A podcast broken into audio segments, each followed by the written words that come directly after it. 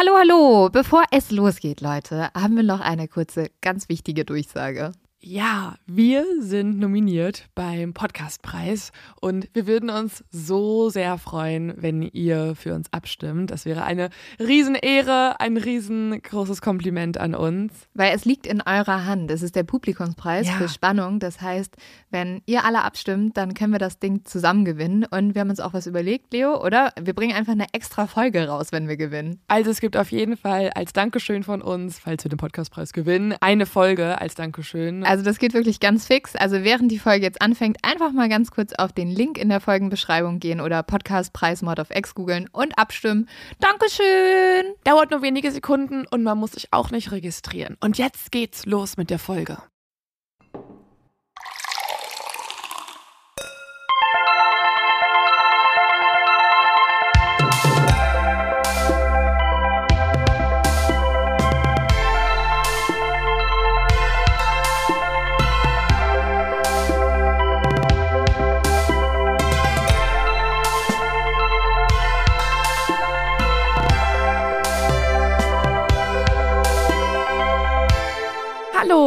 Und herzlich willkommen zu einer neuen Folge Mod of X. Hi, mein Name ist Lynn Schütze. Mein Name ist Leonie Bartsch und wir sprechen hier über wahre Kriminalfälle. Ja, und ich würde sagen, ähm, wir haben ja vorher schon kurz gesprochen, dass wir heute das zu dumm zum Verbrechen weglassen wollen, weil du direkt einen Fall starten möchtest. Du hast mir davon ja schon unglaublich viel Ja. immer wieder erzählt, zumindest angeschnitten. Ich weiß noch nicht wirklich, worum es geht. Und das zu dumm zum Verbrechen findet ihr bei uns auf Social Media. Da laden wir es euch auch für diese Folge hoch. Aber jetzt starten wir in den Fall. Wie, Okay. wie geht's los? Also, wie hast du überhaupt von dem Fall erfahren? Ich muss sagen, diesen Fall, auf den bin ich gestoßen, weil ich habe einfach ein Buch gelesen. Ich habe das mitgenommen. Ich war jetzt eine Woche ja mal am Meer und habe gedacht, irgendwie finde ich das total spannend und lese es mir einfach mal durch. Und dieses Buch ist von einem der berühmtesten Kriminalreporter in den USA. Und ich habe diese Geschichte gelesen und sie hat mich einfach nicht mehr losgelassen. Ich habe wirklich am Strand gesessen, was ja eigentlich mega schön ist. Und ich hatte so viele Gefühle in mir. Und deswegen habe ich gedacht, ich muss euch diese Geschichte einfach erzählen. Normalerweise erzählen wir euch ja einen Fall und wie es dazu gekommen ist. Und dann ist sozusagen das, womit wir enden, der Gerichtsprozess oder der Mord. Heute ist es andersrum. Ich erzähle euch diese ganze Geschichte aus den Augen des Vaters heraus. Der Vater des Opfers. Und da gab es ganz viele Aspekte in dieser Recherche, die wir sonst nicht so intensiv besprechen. Also was macht das auch mit den Angehörigen, die aber sehr, sehr wichtig sind. Und deswegen schauen wir uns die heute mal eine ganze Folge lang an. Und ich glaube auch, dass deswegen diese Geschichte mich so sehr berührt hat und auch bewegt hat, weil sie einfach sehr, sehr persönlich ist. Es ist der 31. Oktober 1982, Halloween. Um 5 Uhr morgens klingelt das Telefon. Dominic Dunn, ein erfolgreicher Filmautor und Producer, nimmt noch etwas verschlafen den Hörer ab. Am anderen Ende ist Detective Harold Johnston vom Los Angeles Homicide Bureau. Er sagt jetzt einen Satz, der den größten Albtraum von Dominic Dunn wahr werden lässt. Seine 22-jährige Tochter, Ellen, kämpft mit dem Tod. Sie liegt im Krankenhaus und die Ärzte wissen nicht, ob sie es schaffen wird. Dominic Dunn fragt jetzt den Detective, ob er seine Frau und die Mutter von Ellen schon informiert hätte. Der Detective berichtet Dominic, dass er von ihrem Haus aus anrufe. Und jetzt nimmt Dominics Frau, die heißt Leni, selbst den Hörer in die Hand. Ich brauche dich, sagt sie. Dominic fragt seine Frau, was ist passiert. Und sie antwortet mit nur einem Namen. Sweeney. John Sweeney ist ein erfolgreicher Koch. Er leitet das Mar Mason. Das ist ein super angesehenes Restaurant in West Hollywood. Also das ist so angesehen und elitär, dass man nur reservieren kann, wenn man eine exklusive Telefonnummer kennt, weil Mhm. es soll verhindert werden, dass das normale Volk hier verkehrt. Ah ja, sympathisch. Ja. Und John Sweeney ist auch der Ex-Freund von Ellen. Ellen ist Dominics und Lenis Tochter. Eigentlich heißt Ellen Dominique Ellen, also du merkst, sie wurde offensichtlich nach ihrem Vater benannt. Mhm. Ich habe mich hier dazu entschlossen, sie bei ihrem Zweitnamen zu nennen, weil es sonst ein bisschen zu Verwirrung kommt, weil natürlich der Name Dominique und Dominic, da ist halt eine große Ähnlichkeit vorhanden und damit ihr nicht verwirrt werdet, ähm, mhm. werden wir Dominique Allen hier nur Ellen nennen. John Sweeney und Ellen haben sich 1981 auf einer Party kennengelernt und angefangen, auf Dates zu gehen. Und nach ein paar Wochen waren sie dann bereits zusammen in eine kleine Wohnung gezogen. Nur wenige Monate war es her, da hatte Dominic den neuen Freund seiner Tochter in New York kennengelernt. Dabei waren dann auch Ellens Brüder gewesen, die heißen Alex und Griffin, und sie alle hatten John Sweeney auf Anhieb nicht gemocht. Aber nur mhm. Alex hatte das auch tatsächlich seiner Schwester Ellen gesagt. Warum nicht? Die hatten ein schlechtes Gefühl.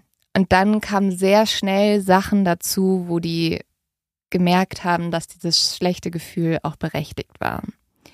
Das schlechte Gefühl ist am Anfang so doll, dass Dominic auch total erleichtert ist, als Ellens Brüder sie so ein bisschen mit dem Thema Hochzeit ärgern und Ellen dann sehr deutlich sagt, dass sie noch nicht heiraten wolle. Und da denkt Dominic nur so, boah, ein Glück, weil dieser Mann ist nicht der richtige Mann für meine Tochter. Aber was macht er denn? Ja, also erstmal ist es so, dass Dominic, nachdem er Ellen und Sweeney getroffen hat, schon sehr schnell merkt, es ist so, dass John Sweeney einfach mehr in seine Tochter verliebt ist, als sie in ihn. Ach so, okay. Und er merkt sofort, dass es sehr eine dominante Liebe ist, mhm. also eine mhm. sehr einnehmende Liebe. Mhm. Und das wird dann alles noch dadurch bestätigt, dass Dominik mit seinem Sohn telefoniert und dieser erzählt jetzt, wie die alle in der Bar waren, also Ellen, ihre Brüder und halt ihr neuer Freund John Sweeney. Und John Sweeney ist in dieser Bar anscheinend total ausgerastet. Und warum er ausgerastet ist, dazu müsst ihr noch eine Hintergrundinformation erzählen, die ich bisher ausgelassen habe. Ellen ist nämlich Schauspielerin und eine ihrer erfolgreichsten Rollen war, sie hat die ältere Schwester in Steven Spielbergs Horrorfilm Poltergeist gespielt. Ah. Und ja, dadurch ist sie natürlich schnell bekannt geworden und ihr wurde auch eine große Karriere in Hollywood ah. versprochen. Und in Poltergeist spielt sie diese ältere Schwester und diese ältere Schwester hat einen sehr bekannten Satz, der auch zum Beispiel immer in der Werbung im Fernsehen gezeigt wurde. Und diesen Satz sagt Ellens Figur im Film, als die Geister das Haus übernehmen und da schreit die so, What's happening? Also, was passiert hier? Und in dieser Bar ist es jetzt so, dass halt ein Fan da ist, also ein Mann, der mhm. hat diesen Film gesehen und der ist total begeistert von diesem Film, kann ihn schon mitsprechen und jetzt kann er gar nicht glauben, dass er dort tatsächlich jetzt die Schauspielerin sieht und geht halt zu Ellen und sagt genau diesen Satz. Also er sagt zu ihr, what's happening? Also so ein bisschen mm, so. Ja, so ein Insider zwischen denen. Ja, halt einfach so, oh mein Gott, krass, du bist die Schauspielerin, das ist der Satz, den du sagst. Und das ist das Problem, was er hat, dass einfach auch andere Männer seine Freundin cool finden, vielleicht sogar auch attraktiv finden, spannend finden und er ist einfach total eifersüchtig. Ja, es geht sogar noch weiter. Also John Sweeney ist zu diesem Zeitpunkt gerade auf der Toilette und er kommt jetzt wieder und er sieht einfach nur, dass Ellen mit einem Mann spricht und er wird mhm. sofort eifersüchtig, rastet total aus, mhm. rennt auf diesen Mann zu und fängt an, ihn zu schütteln und Was? will den halt verprügeln. Oh Gott, und das war einfach nur ein Fan. Das war einfach nur ein Fan, der hat sie einfach nur angesprochen. Und Ellens Brüder kriegen das ja alles mit, ne? Und mhm. die sind total schockiert und die gehen mit einem Gefühl dort raus. John Sweeney ist unberechenbar. Ein Tag später hat Dominic dann auch nochmal seine Tochter und John Sweeney zum Mittag getroffen, also die waren verabredet. Und Dominik wartet dort die ganze Zeit. Er guckt immer wieder auf die Uhr und fragt sich, wann kommen die, was ist los? Und er denkt sogar schon, er hätte irgendwie die Zeiten vertauscht oder ist am falschen Ort. Und dann kommen sie aber. Ellen hat ein weißes Sommerkleid an. Es ist eigentlich ein warmer, schöner Tag. Aber Dominik merkt sofort, dass irgendwas falsch ist. Ellens Augen sind total geschwollen und Dominik weiß, seine Tochter hat geweint. Das wird aber übergangen. Sweeney führt sich jetzt total auf. Er will Dominik unbedingt beeindrucken. Er sagt, er kennt den Chef des Restaurants persönlich. Er müsste unbedingt das Specialty des Hauses essen. Aber Dominik schmeckt es nicht und das liegt nicht nur am Essen. Er findet Sweeney arrogant, er findet ihn nervös und er findet ihn irgendwie komisch.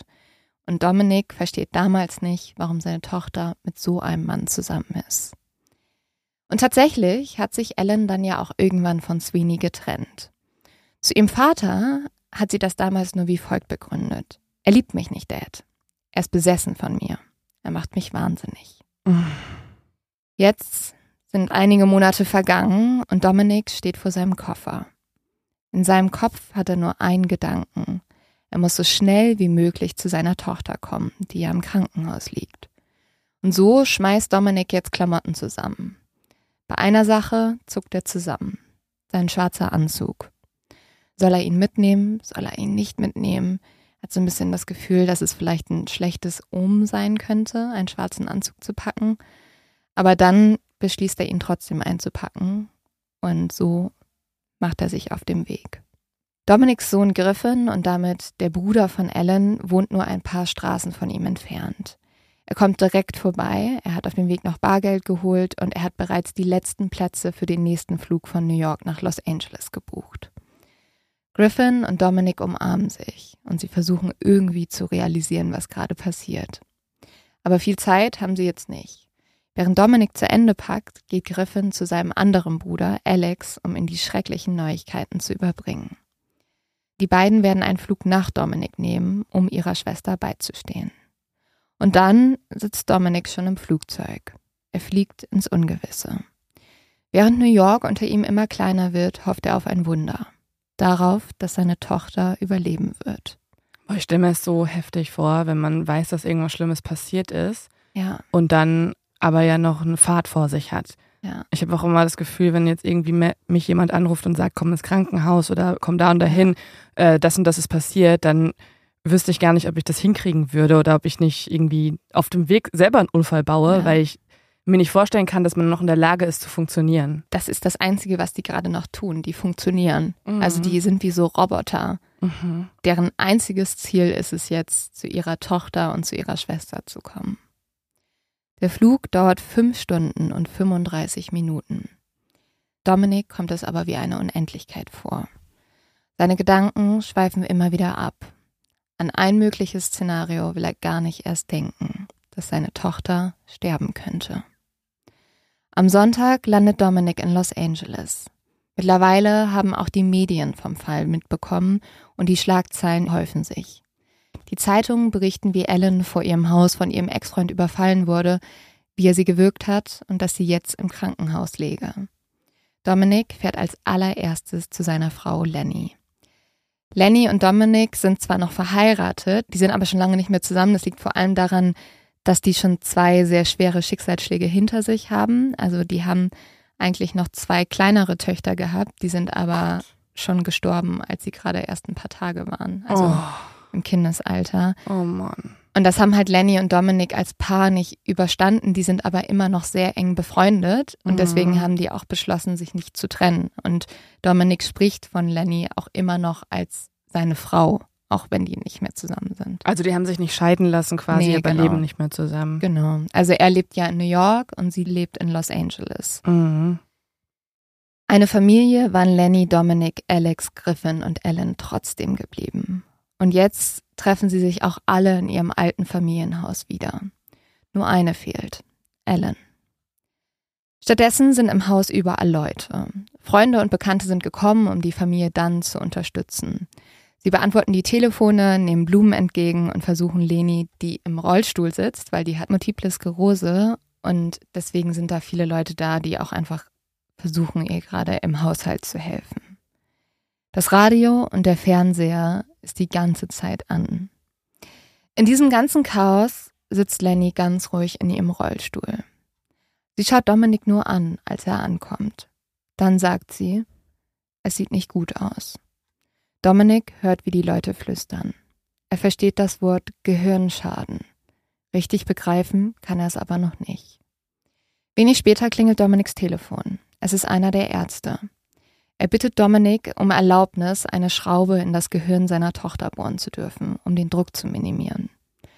Dominik fragt, ob das denn notwendig sei. Ja, antwortet der Arzt. Dominik stimmt zu. Dann fragt er, wann er seine Tochter sehen dürfe. Jetzt noch nicht antwortet der Arzt. Schließlich ist es soweit. Dominik und seine Familie dürfen endlich ihre Tochter und ihre Schwester sehen.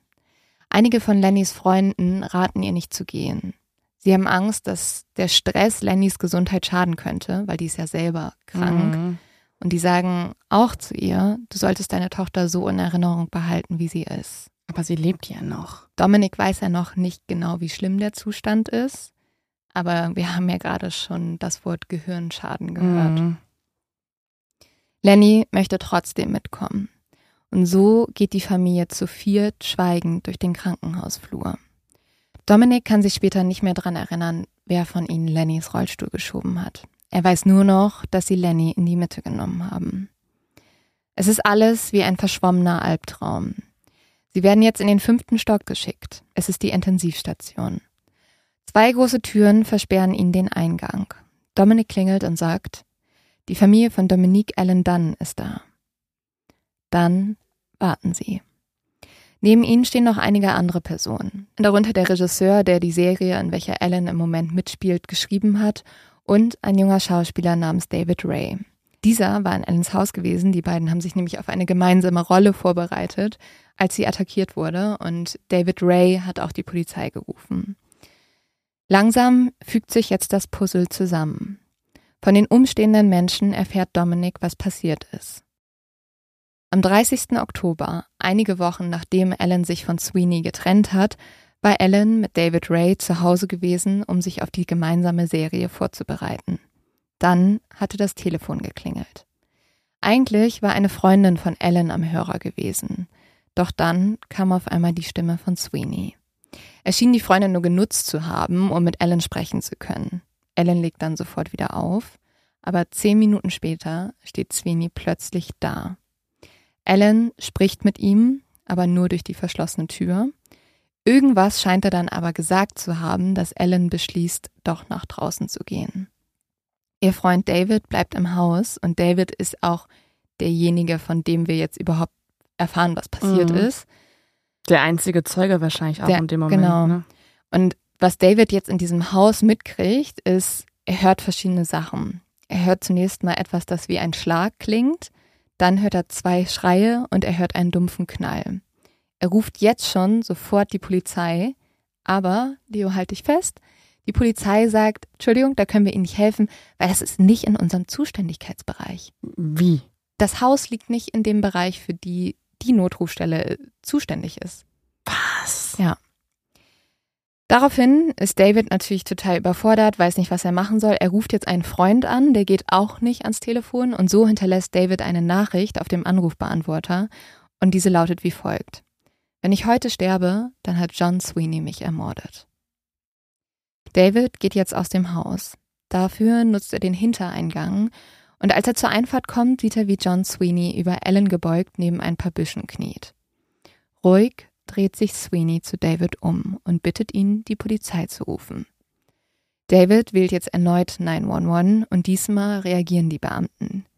Wenig später ist die Polizei da und John Sweeney empfängt sie mit den Armen gen Himmel und sagt sofort, ich habe meine Freundin getötet und dann versucht, mich selbst umzubringen.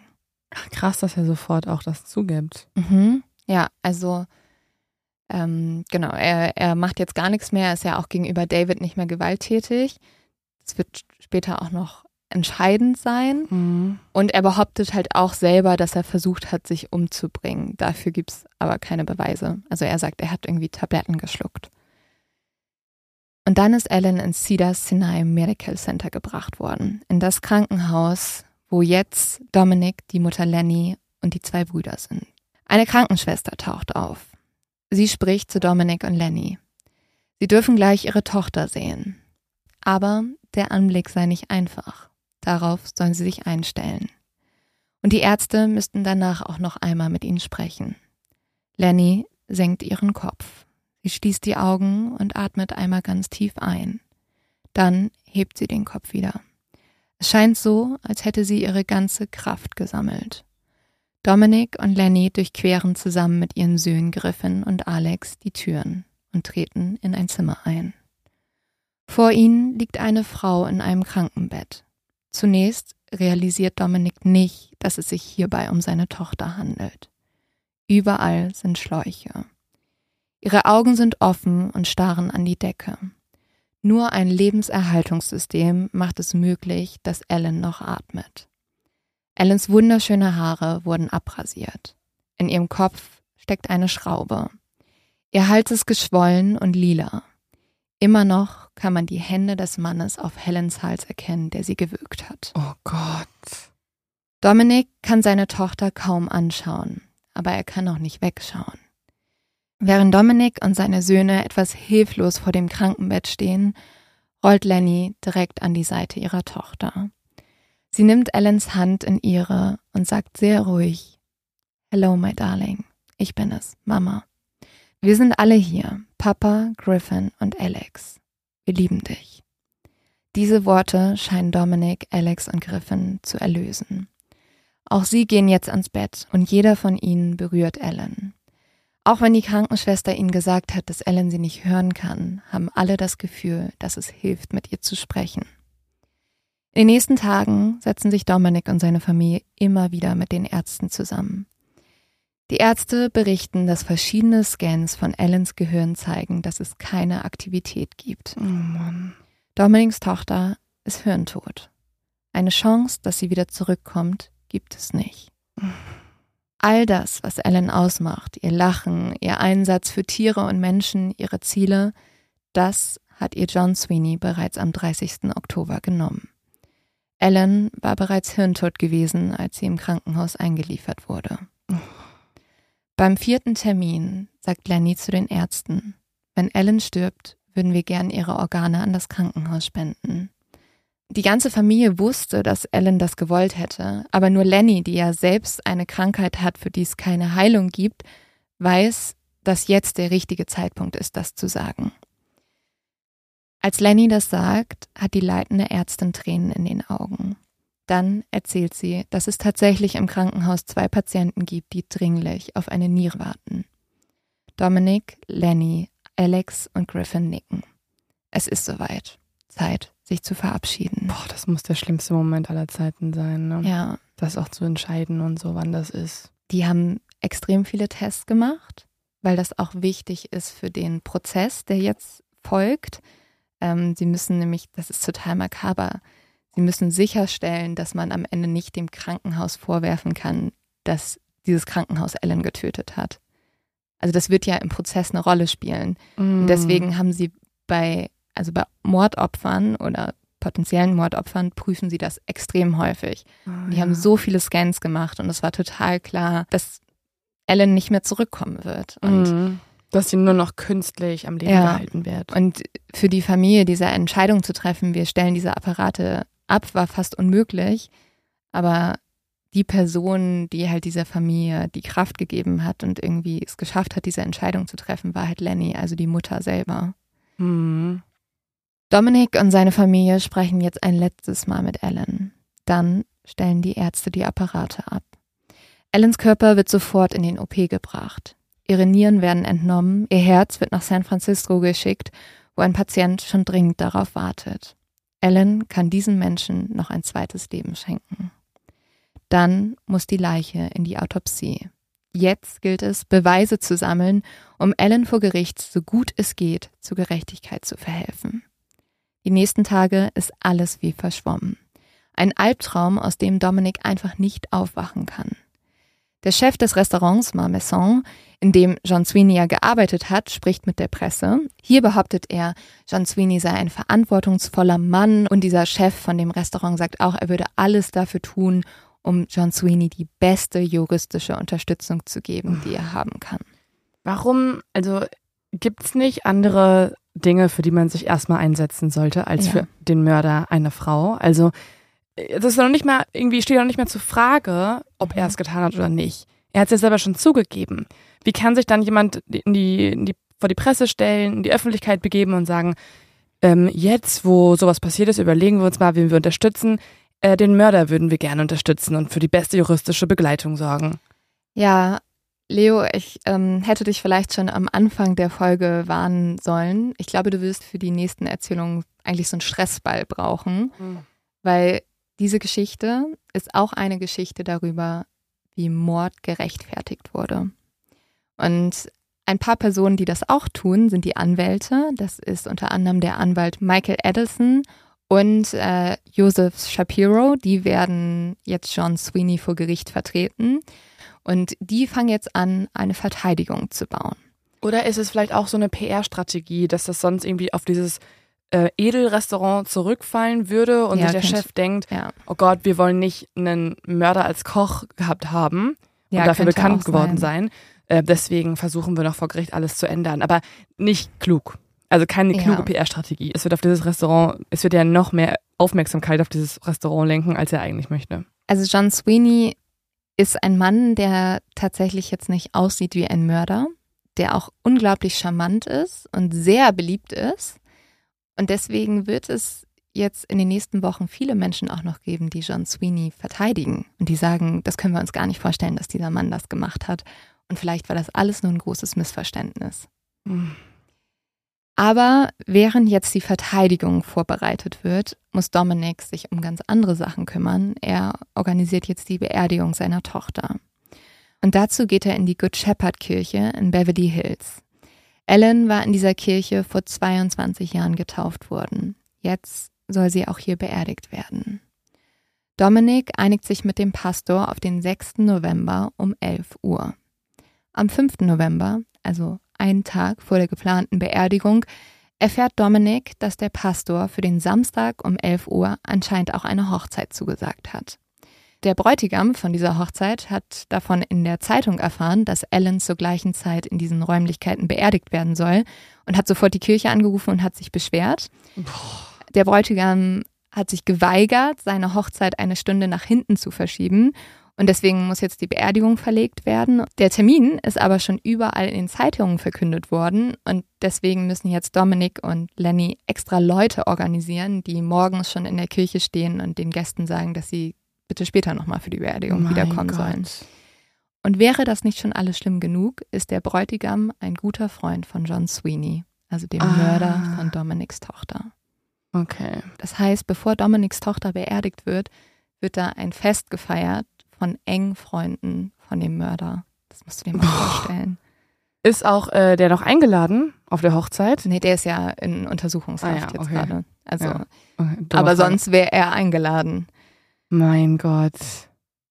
Am Tag der Beerdigung wird Ellens Familie von Fotografen empfangen. Sie zeigen auf Lenny und rufen, da ist die Mutter. Lenny hat ein lilafarbenes Kleid an und trägt einen Strohhut. Sie schaut die Fotografen nur an. Und Stück für Stück gehen die Fotografen. Lenny scheint ihren Respekt gewonnen zu haben. Dominics hat sie schon längst. Kaum jemand von ihnen schafft es, das Leid mit so viel Würde zu ertragen. Einige Tage nach der Beerdigung schauen Lenny und Dominic zusammen eine Episode, eine Episode der Serie Hill Street Blues. Es war die letzte Serie, in der ihre Tochter als Schauspielerin mitgewirkt hat. Ellen spielt hier ein Kind, das geschlagen wird. Sie sieht unglaublich jung aus. An ihrem Hals sind blaue Flecken. Dominic und Lenny denken, es ist Make-up. Erst nach dem Prozess werden sie erfahren, dass diese Abdrücke von den Händen von John Sweeney stammten. Gott. Und das bedeutet, Dass das schon länger halt so. dass es schon öfter Geschieht, passiert ja. ist. Dominic reist nach der Beerdigung zurück nach New York. Als er mittags um 12 Uhr aus der U-Bahn am Times Square steigt, packt ihn auf einmal ein Mann von hinten. Dominic hört, wie ein Klappmesser aufgeht. Dann hält der Unbekannte es ihm vors Gesicht. Der Mann will seine Wertsachen haben. Normalerweise hätte Dominic das einfach gemacht, aber heute ist alles anders. Aus Dominics Mund kommt ein Geräusch, das mehr einem Tier als einem Menschen gleicht. Ein unglaublich lautes Knurren. Sofort kommen von überall Menschen. Der Unbekannte flieht. Dabei schlitzt der Dominic noch das Kinn auf. Dominic ist das aber egal. Er hat gewonnen. Für ihn symbolisiert der unbekannte Mann John Sweeney und er war nicht bereit gewesen, sich ihm zu unterwerfen. In den nächsten Tagen wird John Sweeney angeklagt. Im Fernsehen werden alle News zum Fall übertragen. Als Dominic die Berichterstattung sieht, fühlt er sich schuldig. Er hat John Sweeney nie gemocht. Seiner Tochter hat er das aber nie gesagt. Hätte er den Mord vielleicht sogar verhindern können? Er ist nicht alleine mit diesem Gedanken. Es melden sich immer mehr Freunde von Ellen. Sie berichten, dass Ellen schreckliche Angst vor ihrem Ex-Freund gehabt habe. Dass John Sweeney Ellen fünf Wochen bevor er sie ermordet hatte, schon mal angegriffen hat. Und dass er auch da Ellen gewürgt hat, aber sie es gerade noch mal geschafft hat zu fliehen. Das war auch der Auslöser gewesen, warum sich Ellen getrennt hat. Dominic ist sich mittlerweile sicher, dass es in der Beziehung zwischen Ellen und John Sweeney mehrmals zu Gewalt gekommen sein muss. Von einem guten Freund, der Anwalt ist, erfährt Dominic außerdem, dass John Sweeney bereits eine andere Frau angegriffen haben soll. Jetzt kommen wir langsam zum Gerichtsverfahren und kurz bevor die Juryauswahl ansteht, meldet sich jetzt ein Journalist bei der Familie von Dominic. Er bietet ihnen im Namen von John Sweeneys Anwalt einen Deal an. Sweeney würde sich schuldig bekennen und siebeneinhalb Jahre ins Gefängnis gehen. Darauf wollen sie sich außergerichtlich einigen.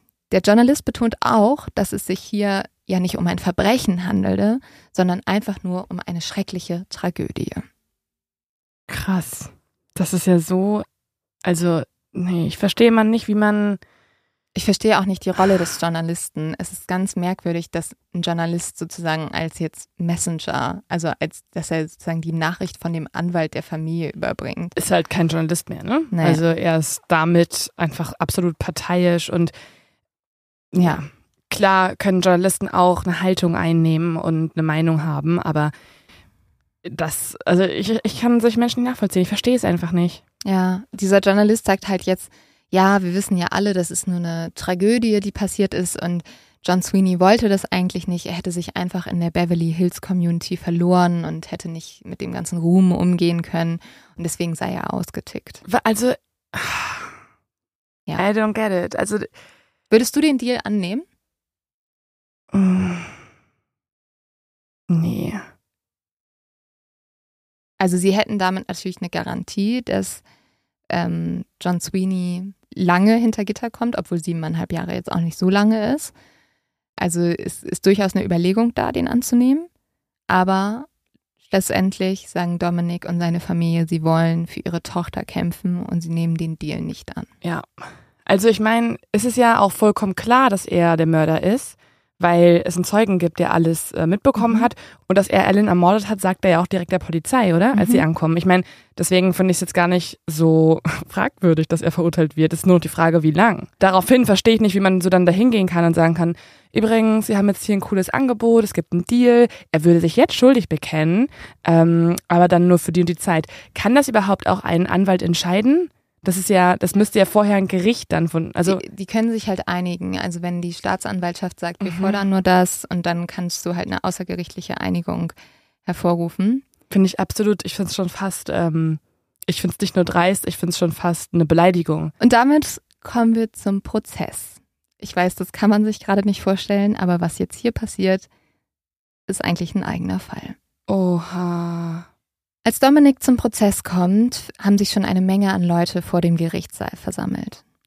Dominik erkennt eine Gruppe, die nur die Courthouse Groupies genannt wird. Das sind ältere Leute, welche fast jeden Tag ins Gericht kommen, um sich die aktuellen Prozesse anzuschauen. Ja, das kennen wir ja auch. Also wir waren ja auch bei ein paar mhm. Prozessen schon.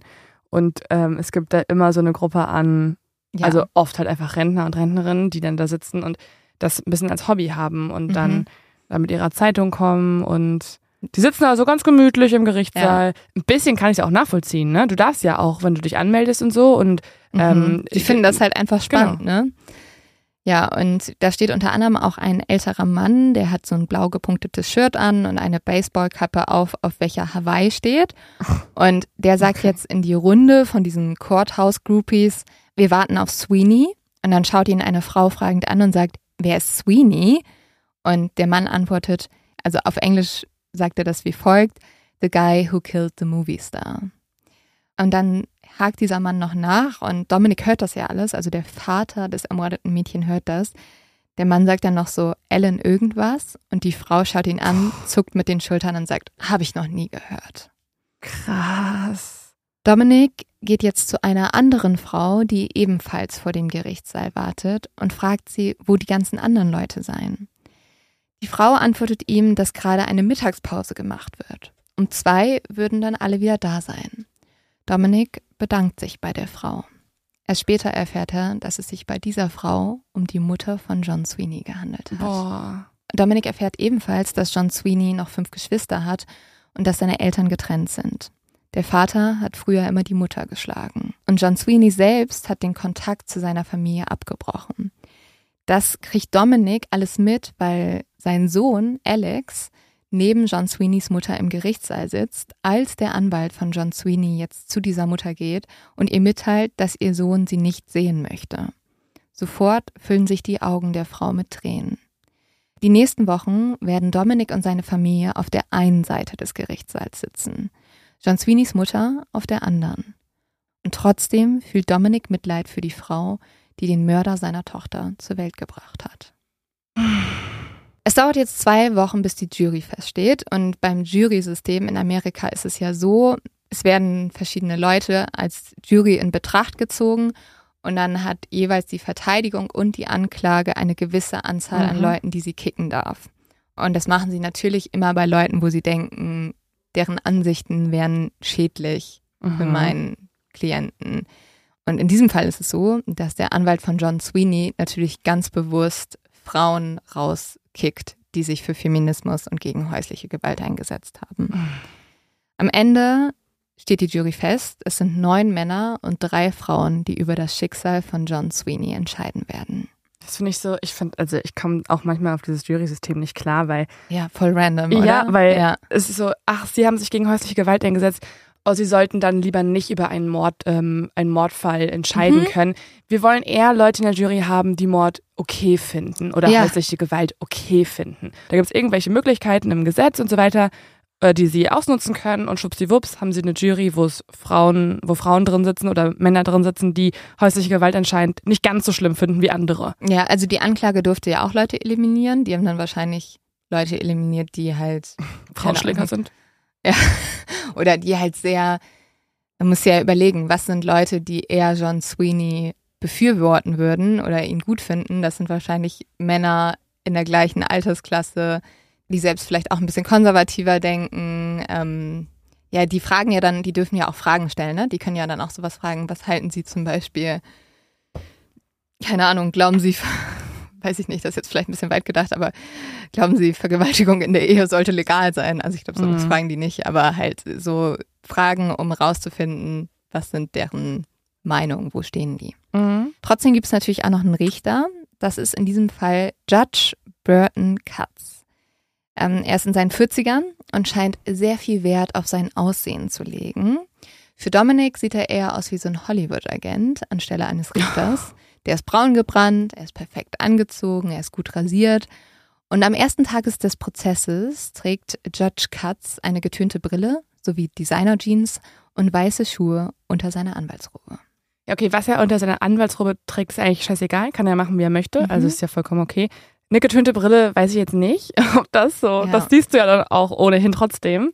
Ja. Ähm, ja. Man Aber kann sagen, man merkt, was äh, Dominik eigentlich damit ausdrücken möchte, dass der halt vielleicht mehr Wert auf sich selbst und sein Äußeres legt, als auf den Inhalt des Prozesses. Ist, das schwingt, schwingt so ein bisschen mit, oder? Ja, es ist halt so, dieser Prozess ist jetzt natürlich ein Prozess, für den sich sehr viele Leute interessieren. Also jeder Platz im Gerichtssaal ist besetzt und überall ist Presse.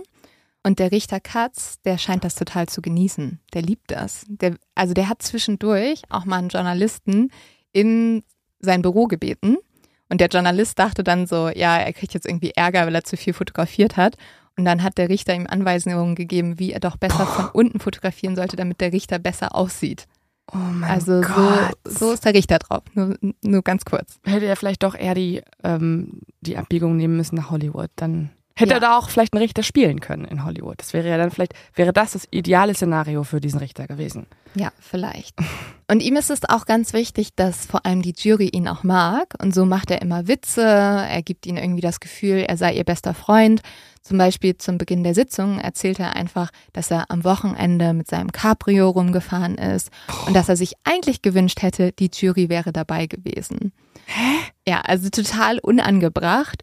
Und die Frauen in der Jury, die sind natürlich ganz begeistert von seinem Charme. Es ist auch so, dass tatsächlich der Richter auch eines Tages seine Kinder mit in den Prozess nimmt und so, Warum? ja, um denen zu zeigen, wie, wie, was für einen tollen Job er macht. Tag so. der offenen Tür. Heute geht es um den Mord an einer jungen Frau. Ja, ganz komisch. Und tatsächlich mag ihn die Jury aber ganz gerne. Also die Frauen, wie gesagt, finden ihn irgendwie süß und charmant und die Männer sehen ihn so als Kumpel. Die einzigen, die nicht besonders begeistert sind von Richter Katz, ist die Familie Dunn. Weil während Richter Katz sehr lange darüber erzählen kann, was er am Wochenende gemacht hat, kann er in den sieben Wochen, wo der Prozess stattfindet, noch nicht mal den Namen von Dominiks Tochter richtig aussprechen. Also er sagt Dominique einfach die ganze Zeit falsch. Ich würde jetzt, glaube ich, gerne abbrechen, die Folge. Ja, Leo, es geht erst los. Weil dann ist da ja noch John Sweeney. Jeden Tag kommt er ganz in Schwarz gekleidet in den Gerichtssaal. In seinen Händen hält er eine Bibel. Der Mörder von Dominiks Tochter spielt sein ganz eigenes Theaterstück. Seine Hände hat er immer über der Bibel gefaltet. Reumütig schaut er durch den Gerichtssaal. Immer wieder schluchzt er auf und wischt sich die Tränen aus dem Gesicht. Boah, das Bibel macht mich aggressiv, ne? Also kannst Ja. meinetwegen in der Bibel lesen, während dir sowas Er hat auch nie passiert. da Und drin gelesen. Du kannst auch Reue zeigen, du kannst es bereuen, du kannst dich schlecht fühlen, du kannst trauern. Du tust mir auch natürlich irgendwie auf eine gewisse Art und Weise sogar ein bisschen leid, weil irgendwas ist ja mit dir nicht in Ordnung, wenn du Mhm. aus Wut oder Eifersucht oder Kontrollwahn halt deine die Liebe deines Lebens umbringst. Oder ja, tut mir nicht so ne? leid. Ja, im Sinne von, ich bemitleide diese Person ein bisschen. Weißt du, was ich meine? Und es Mhm. kann auch sein, dass der jetzt durch die Hölle geht.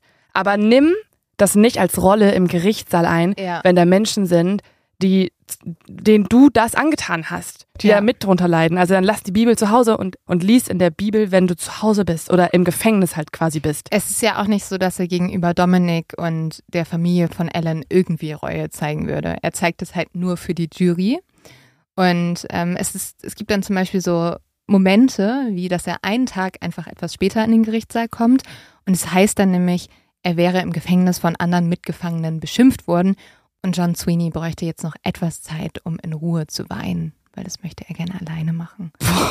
Also es ist einfach ein komplettes Ding, so bitte habt Mitleid für diesen Menschen. Oh mein Gott. Und es ist halt der Mörder einer jungen Frau. Und dann sind Leute, und dann erlaubt einfach der Richter, also der hat das nämlich erlaubt, dass sich dieser Mörder noch in Ruhe ausweint, weil er ja beleidigt wurde, bevor er in den Prozess geht. Oh, der hat so ein hartes Leben. Der wurde als Frauenmörder beleidigt. Ja. Und das das hat ihn total getroffen, weil wie kann man es denn wagen, ihm sowas zu sagen? Ja, in diesem Moment kann das Dominik eigentlich überhaupt nicht glauben und tatsächlich beugt sich auch der Anwalt der Familie dann zu Dominik rüber und sagt jetzt schon zu ihm, glaub mir, in diesem Prozess wird noch etwas Komisches passieren. Oh.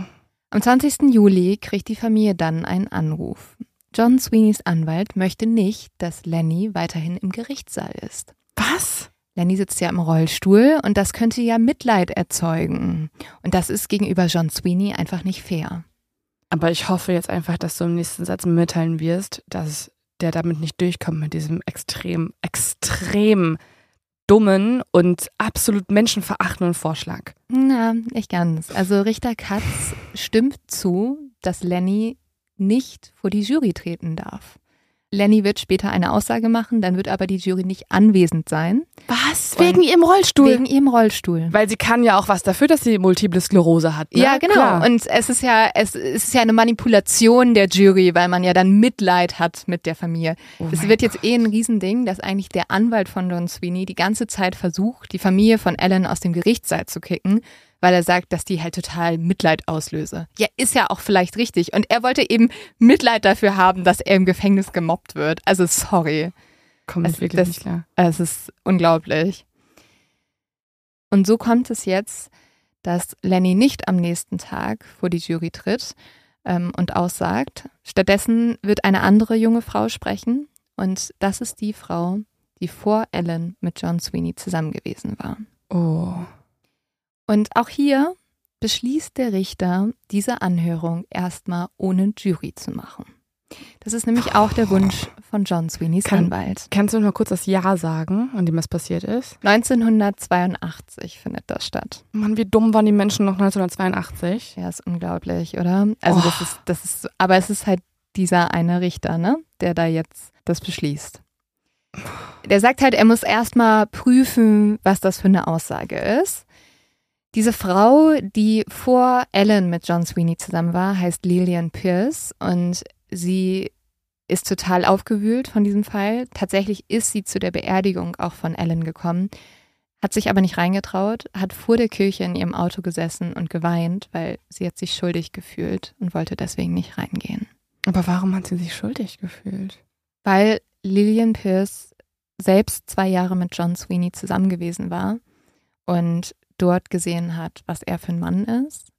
Ähm, Mhm. John Sweeney hat sie mindestens zehnmal geschlagen. Zweimal war Lillian deswegen im Krankenhaus gewesen. Einmal vier Tage, einmal sechs Tage.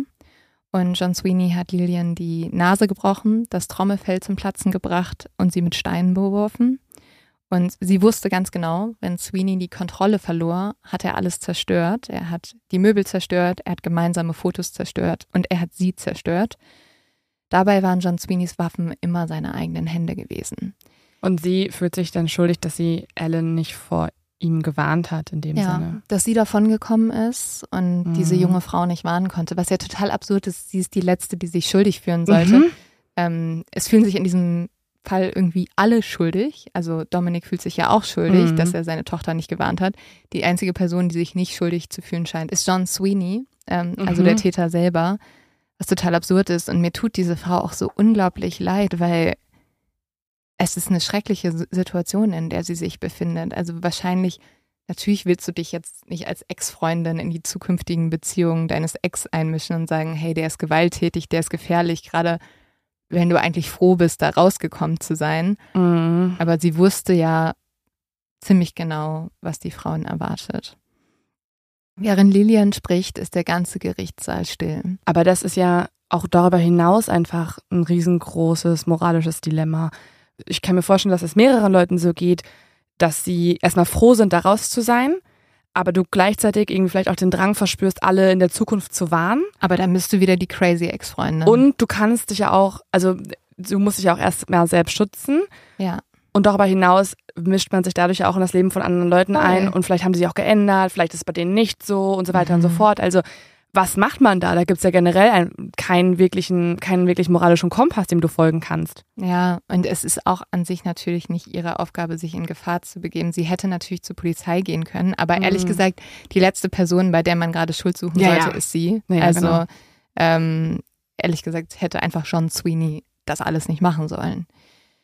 Während Lillian spricht, ist der ganze Gerichtssaal still. Sie ist sichtlich nervös und schaut immer wieder ängstlich zu John Sweeney. Dieser wiederum starrt nur auf seine Bibel. John Sweeneys Anwalt versucht dann Lillians Aussagen zu mildern.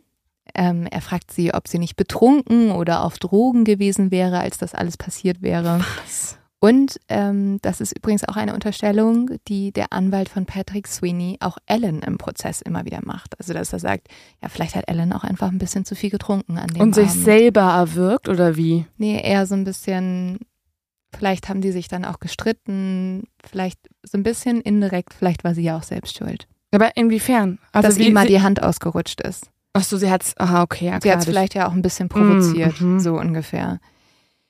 Johns Anwalt erzählt außerdem, dass er direkt nach dem Überfall bereits Lillian getroffen habe und macht Dominik jetzt total angewidert, weil er bemerkt in diesem Moment, dass als seine Tochter noch nicht mal tot war, der Anwalt des Mörders bereits versucht hat, Zeugen ruhig zu stellen. Ellens Anwalt fragt Lillian jetzt, ob sie aus einer guten Familie komme. Ähm, der begründet das wie folgt. Ellens Anwalt und der Anwalt der Familie dann stellt diese Frage, weil er sagt, dass er sie für wichtig erachte, um ein mögliches Muster bei John Sweeney zu erkennen. Also er Okay. unterstellt ihm so ein bisschen, dass John Sweeney sich immer ganz bewusst Frauen ausgesucht hat, die aus einer sehr guten Familie kommen. Also weil das, weil es ist so ein bisschen, das geht jetzt bei John Sweeney sehr tief auch in die Vergangenheit rein. John Sweeney kommt aus nicht so einer guten Familie. Und der Anwalt will ihn dann, also sagt sozusagen so, ja, ist es vielleicht, dass John Sweeney sich immer Frauen gesucht hat, wo er eigentlich gerne, also das gesehen hat, was er gerne wäre und dass dadurch vielleicht auch so ein Hass entstanden ist und so. Mhm. Und jetzt passiert etwas, mit dem niemand im Gerichtssaal gerechnet hätte. John Sweeney springt auf. Seine Bibel fliegt durch die Luft und er will aus dem Saal stürzen. Hä? Also diese Aussage hat ihn so sauer gemacht, Weil es wahrscheinlich wahr ist? weil es wahrscheinlich wahr ist. Und was ist jetzt deine Reaktion? Also wieso ist er wahrscheinlich aufgesprungen? Also welche Emotionen hat das hervorgerufen? Wütend? weil er wütend ist. Ne? Das, was Dominik auch denkt, er denkt sich, das zeigt ja jetzt perfekt, wie gefährlich dieser Mann mm. ist, das in dieser Aussage schon triggert. Und genau das Gleiche denkt auch Lillian Pierce, also deren Augen sind total aufgerissen, die hat mhm. schreckliche Angst, Tränen laufen ihr über die Wangen, die denkt, der greift sie jetzt gleich an. Ähm, ja, Richter Katz wiederum interpretiert das alles ganz anders. Ähm, er alarmiert zwar den Alarmknopf und vier Wachmänner überwältigen jetzt Sweeney, aber da Sweeney sich jetzt bei Richter Katz entschuldigt, also der sagt, es tut ihm total leid, er wollte, er hätte gar nicht versucht zu fliehen, ähm, er, das war einfach eine Stressreaktion und zum Entsetzen von Dominic sagt Richter Katz jetzt einfach zu John Sweeney, wir wissen alle, unter welchem Stress Sie stehen, Mr. Sweeney. Dominic wiederum ist sich total sicher, dass es sich hier nicht um einen Fluchtversuch gehandelt hat. Nein, viel schlimmer, für ihn hat das gerade gezeigt, wie schnell John Sweeney ausrasten konnte. Und darüber berichtet jetzt auch ein Reporter des Santa Monica Evening Outlook. Äh, der schreibt darüber, der hat genau die gleiche Meinung, der sagt auch, dieser Vorfall hat gezeigt, wie gefährlich John Sweeney ist. Und am nächsten Tag wird jetzt vom Gericht ein Gag-Order, also ein Redeverbot mit der Presse für alle Anwesenden beschlossen. Also jetzt darf niemand im Gerichtssaal mehr darüber schreiben oder sprechen, was passiert. Okay. Die Jury wiederum hat von all dem nichts mitbekommen, weil sie durften ja nicht anwesend sein. Aber also, warum werden Leute überhaupt dann vernommen? Wenn die Jury, also kriegt die Jury dann wenigstens ein Transkript dieser Vernehmung oder? Ähm, nicht von der Ex-Freundin, nicht von Lilian Pierce. Das hält der Richter für nicht ganz glaubwürdig. Er kann das nicht einordnen. Er befürchtet, dass es eine zu große Beeinflussung sein könnte für die Jury. Deswegen beschließt er, diese Aussagen einfach gar nicht für die Jury zugänglich zu machen. Mhm. Das musst du dir mal vorstellen. Es geht um eine gewalttätige Vergangenheit des Täters mhm. und sie wird einfach ignoriert. Unfassbar. Eine Aussage, die per Protokoll aufgenommen wird und dann so der Jury überreicht wird, ist die Aussage von Lenny, also Ellens Mutter. Weil Lenny darf ja nicht selber das der Jury erzählen, weil sie im Rollstuhl sitzt. Mhm. Ähm, und diese Aussage wird jetzt aber der Jury per Papier vorgelegt, was natürlich was ganz anderes ist. Lenny berichtet in dieser Aussage, dass ihre Tochter ein paar Wochen bevor John Sweeney sie ermordet hat, schon einmal zu ihr gekommen ist. Sie war vollkommen fertig. Sie hat sich einfach nur in den Flur gelegt von Leni, ähm, hat sich nicht mehr bewegt und hat erzählt, dass John Sweeney mehrmals ihren Kopf auf den Boden gehauen hatte und ihr Büschel an Haaren rausgezogen hat. Und John Sweeneys Anwalt wagt es dann tatsächlich auch noch, Leni vorzufragen, ob es vielleicht einen Streit gegeben hätte, der zu diesem Überfall geführt hätte. Und er fragt, ob Ellen eine Abtreibung gehabt habe. Was? Und er sagt das alles so, als würde das die Schläge rechtfertigen. Leni antwortet ihm nicht. Sie schaut ihn einfach nur an und ihr Gesicht ist voller Schmerz, denn dieser Mann hat gerade ihre Tochter erneut geschlagen. Mhm. Und diesmal mit seinen Worten. Dann sind ja auch viele Freunde von Ellen im Gericht anwesend. Einer von ihnen erzählt von einem anderen Angriff von John Sweeney auf Ellen. Damals ist Ellen dann zu diesem Freund geflüchtet und dieser Freund hat zum Glück Fotos gemacht von ihren Verletzungen. Und die werden jetzt auch zum Hauptbeweismittel. Aber auf einem der Fotos lächelt Ellen. Der Freund erzählt, dass das ist, weil er hätte ihr einen Witz erzählt, um halt, also er hat dann so gesagt, mhm. guck mal, musst dich nicht mal mehr schminken für deine Rolle, um halt ein bisschen die Stimmung aufzulockern. Und John Sweeneys Anwalt nimmt aber dieses Foto, auf dem Ellen ein bisschen lächelt und sagt dann dazu, ja, dann scheint es ja nicht so schlimm gewesen sein. Also so ein bisschen so, als hätte sie vielleicht Spaß daran gehabt, was einfach absurd ist. Je länger der Prozess dauert, desto wütender wird Dominik auf Richter Katz. Der hat nämlich beschlossen, dass sowohl Lennys Aussage wie die Aussage von der Ex-Freundin, wie auch die ganzen Aussagen von Ellens Freunden und Arbeitskollegen in der Hobbs-Verhandlung nicht verwendet werden dürfen, weil sie werden als Hörensagen abgestempelt. Zum Glück gibt es auch viele Leute, die die Familie dann unterstützen. Zum Beispiel ist im ganzen Prozess die Organisation Parents of Murdered Children, also eine Organisation gegründet von Eltern, deren Kinder auch ermordet wurden, ähm, anwesend. Dann gibt es noch die Organisation Women Against Violence und Victims for Victims. Da ist eine Frau dabei, die selber einmal angegriffen wurde und das Ganze überlebt hat. Also da sind sehr viele Betroffene, die selber auch im Gerichtssaal sitzen und beschließen, diese Familie dann jetzt zu unterstützen. Mhm. Und diese Kraft brauchen Dominic, Lenny, Alex und Griffin auch. Richter Katz lässt auf Wunsch von John Sweeneys Anwalt verlauten, dass wenn ein Mitglied der Dunn-Familie im Gerichtssaal weinen sollte oder die Augen rollt oder auf irgendeine Art sich bemerkbar macht, er aus dem Gerichtssaal entfernt wird. Was? Das heißt, sie dürfen nicht weinen in dem Prozess. Was ist um mit diesem Mord Richter? Ihrer Tochter. Was? Als Sweeney vor Gericht aussagt, wechseln Alex und Griffin ihre Sitze. Sie setzen sich so, dass John ihnen in die Augen schauen muss. Wenigstens so würden die beiden jungen Männer für ihre tote Schwester kämpfen. Zwischendurch hat Dominik kurz den Gedanken, wie leicht es wäre, eine Waffe mit in den Gerichtssaal zu nehmen.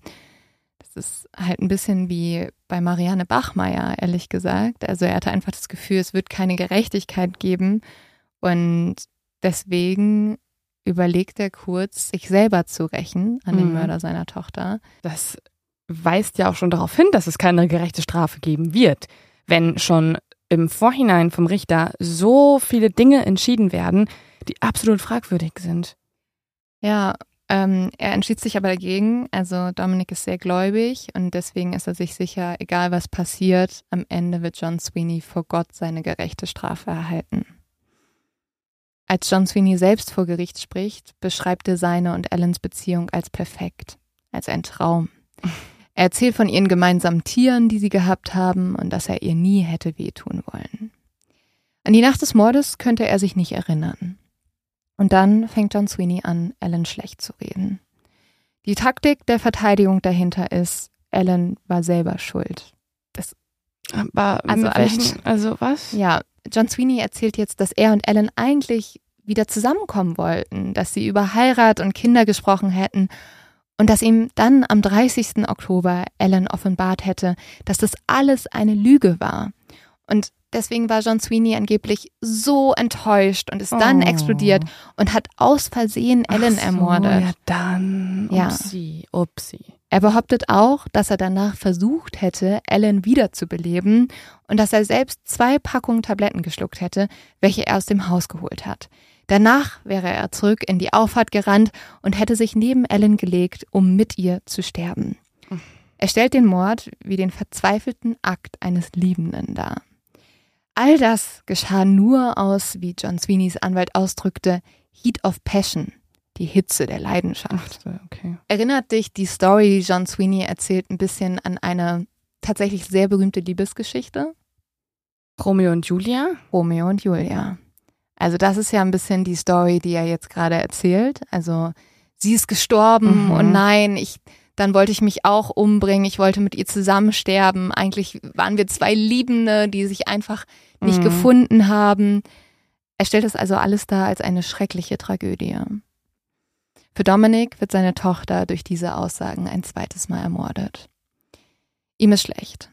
Dieser Mann widert ihn einfach nur noch an. Auch der Polizist, der zuerst am Tatort war, sagt jetzt aus. Für die Polizei gibt es keine Anzeichen, dass John Sweeneys Geschichte sich so zugetragen hätte. Am Tatort war er ruhig gewesen und hätte keinesfalls so gewirkt, als hätte er Pillen geschluckt. Der Polizist erzählt auch, wie John Sweeney zu ihm gesagt hätte, Mann, ich habe es einfach verhauen. Ich habe sie umgebracht. Ich dachte nicht, dass ich sie so doll gewürgt hätte, aber ich habe einfach weitergemacht. Ich habe mein Temperament verloren und es schon wieder verbockt. Fällt dir da was auf an dem Satz? Naja, schon wieder, ne? Das Ja. ist ehrlich gesagt auch, was Dominik in diesem Moment sehr stutzig macht, weil er fragt sich, was bedeutet schon Mhm. wieder. Ich meine, es zeigt ja auch, dass er noch in diesem Moment zumindest noch nicht so wirklich wusste, dass sie tot ist. Also das würdest du ja nicht sagen, ich habe schon wieder verbockt, so in dem Sinne. Denkst dann einfach, du hast vielleicht diesmal halt noch ein bisschen mehr zugeschlagen. Und das wiederum würde ja auch zeigen, dass diese ganze Lügengeschichte, dass er selber Tabletten gesch geschluckt hat, um gemeinsam zu sterben, nicht ganz so glaubwürdig ist. Naja, er hat vorher schon der Polizei gesagt, dass Ellen tot ist. Okay. Ja, okay. Was wäre dann die Erklärung für das schon wieder? Ja, das heißt, er schon mal versucht hat. Oder dass er schon mal jemanden umgebracht hat. Tatsächlich gibt es ähm, eine Freundin, die Oh John Gott. Sweeney in Frankreich gehabt haben soll. Das ist jetzt alles nur Hörensagen, dafür gibt es Mhm. keine Beweise. Aber über diese Freundin ist nicht viel bekannt und man hat die zumindest nie gefunden. Also nie aufspüren können. Es kann auch sein, dass die einfach in Frankreich lebt und glücklich ist.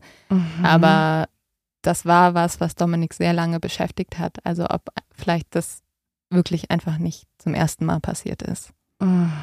Und dann am Ende des Prozesses darf endlich eine Person sprechen, die in diesem Prozess so oft ihrer Stimme beraubt wurde. Ellen selbst. Ein Brief von ihr an John Sweeney, den eine gute Freundin gefunden hat, wird im Gerichtssaal vorgelesen. Und ich würde ihn dir jetzt auch mal kurz vorlesen, Leo. Ich darf nichts alleine machen. Warum musst du bei allem dabei sein, was ich mache? Warum willst du bei meinen Reitstunden und bei meinem Schauspielunterricht mitmachen? Warum bist du auf jeden Schauspieler, mit dem ich zusammenarbeite, neidisch? Warum muss ich alles Wort für Wort wiederholen? Warum muss ich über jede Bewerbung sprechen, obwohl du weißt, dass ich das nicht gerne mache? Warum müssen wir jede Nacht diskutieren? Warum muss ich jeden Namen der Person kennen, mit der ich spreche? Du bestehst darauf, mit mir zur Arbeit zu kommen, auch wenn ich dir gesagt habe, es macht mich nervös. Deine Paranoia geht zu weit. Du liebst mich nicht. Du bist besessen von mir.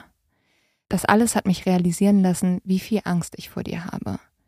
Und nicht nur körperlich. Ich habe Angst davor, wenn sich das nächste Mal deine Stimmung ändert. Wenn wir gut sind, sind wir wundervoll. Aber wenn wir schlecht sind, ist es die Hölle. Und das Schlechte überwiegt das Gute.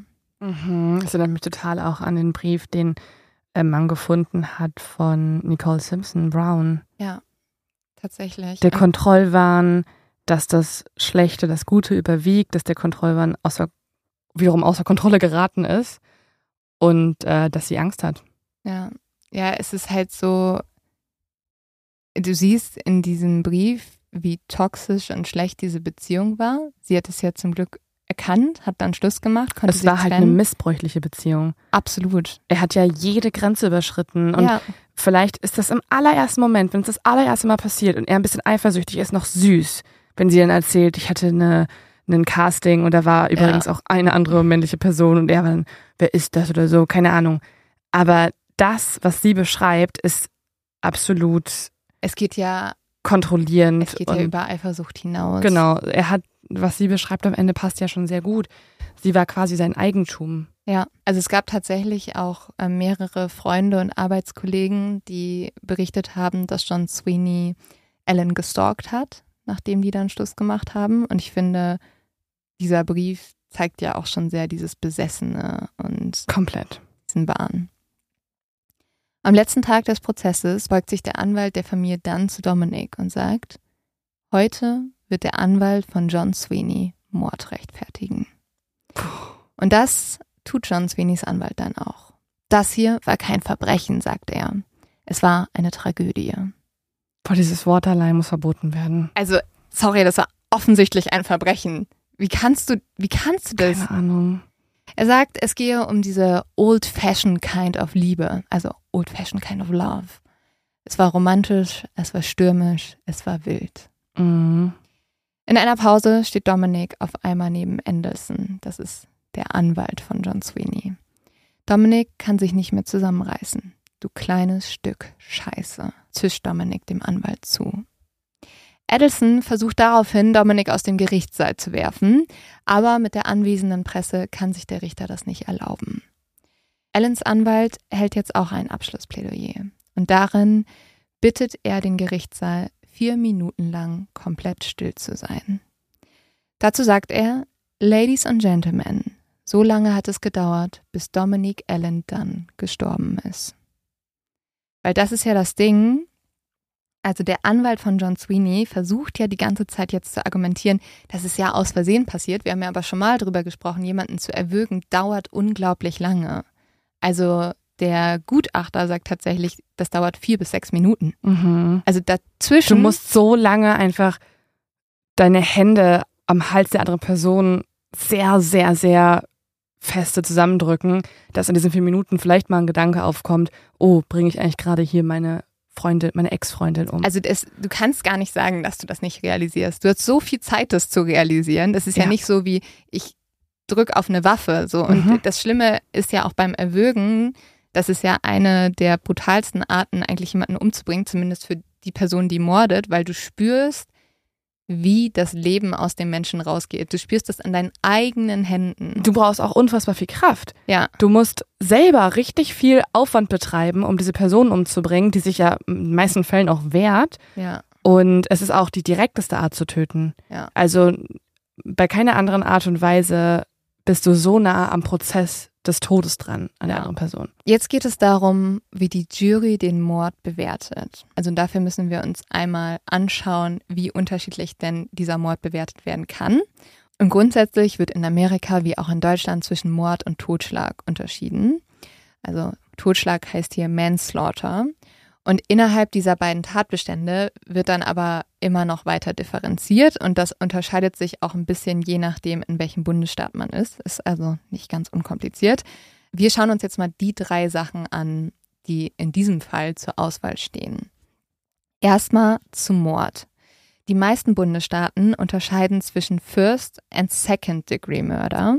In drei Staaten, das ist Florida, Pennsylvania und Minnesota, gibt es auch den Third Degree Murder. Für jeden Degree gibt es unterschiedlich harte Strafen. Also First Degree, das ist die härteste Sanktion, bedeutet in einigen Staaten sogar die Todesstrafe. Second und Third Degree ist etwas weniger hart.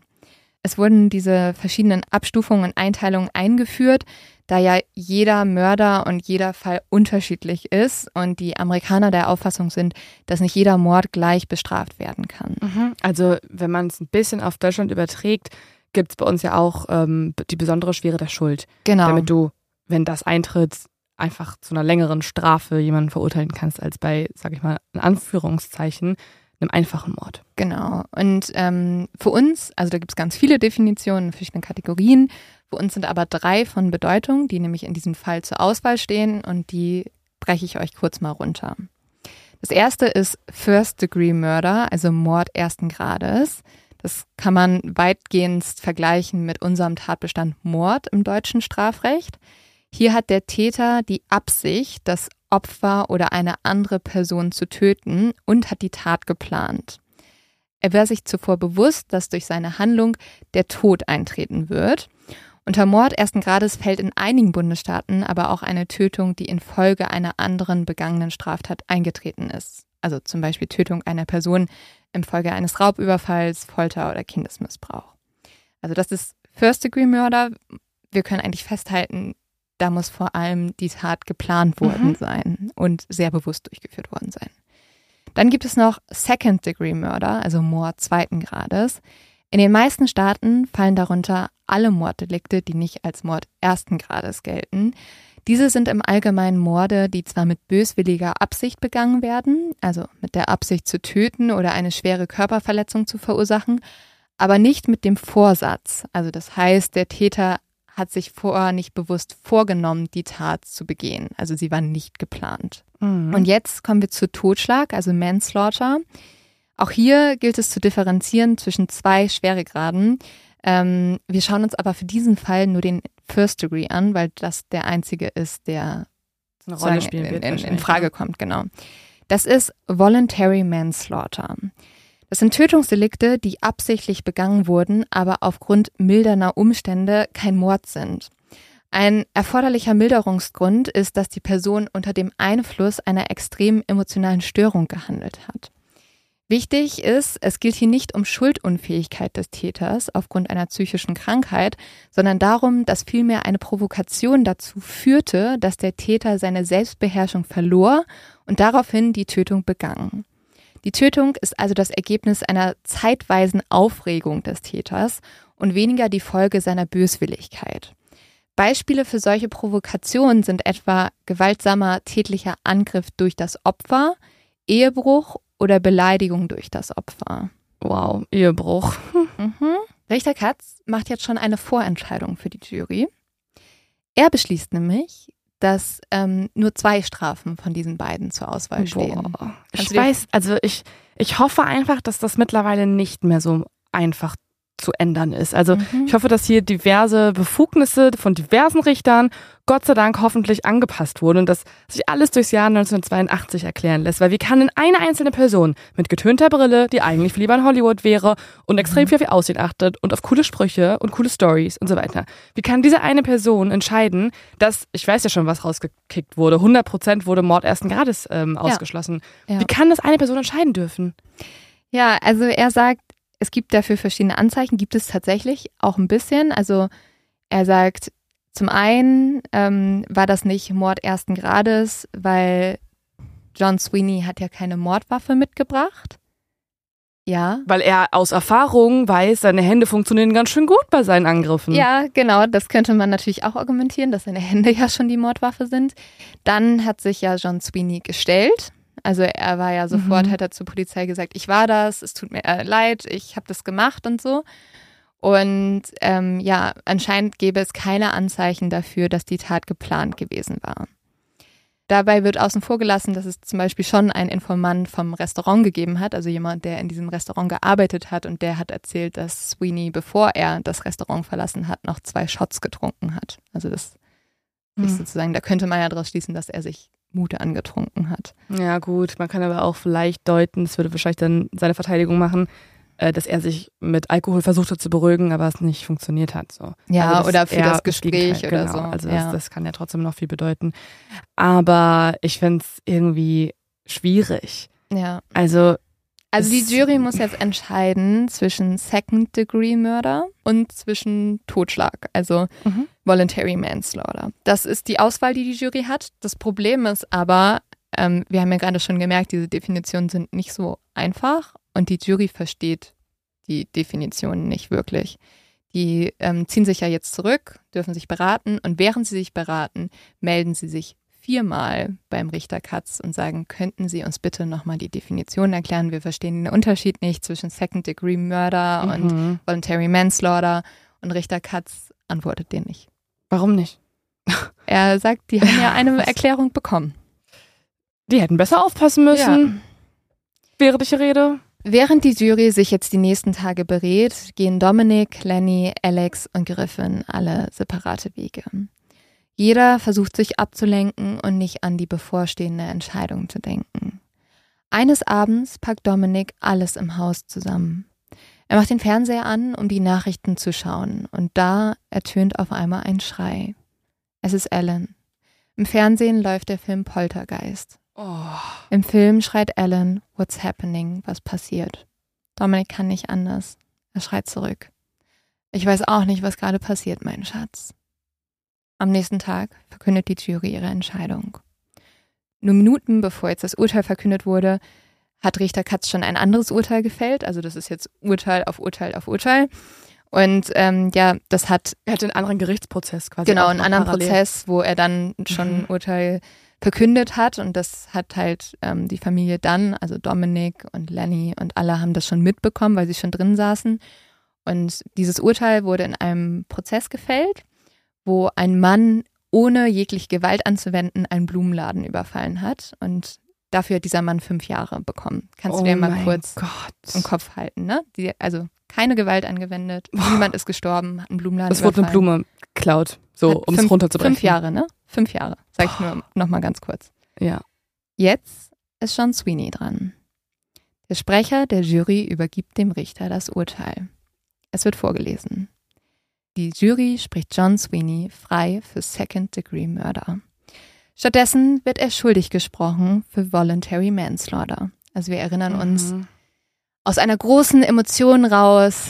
Wahrscheinlich hat, also da ist so die Unterstellung, Ellen hätte ihn irgendwie provoziert. Genau, nach einer Beleidigung, nach einem Ehebruch oder. Ähm, Genau, weil sie wollten ja Angriff. eigentlich zusammen sein nach seiner Story, was auch immer. Sie waren zwar schon getrennt, aber trotzdem war es gefühlt wahrscheinlich verboten, dass er, Ja. dass sie mit dem äh, anderen Schauspieler probt und das gilt dann noch als verspäteter Ehebruch oder was? ja, also ich glaube, die haben halt seine Geschichte geglaubt von, es war so ein, er hat halt emotional reagiert, weil sie nicht mehr mit ihm seine Zukunft haben wollte.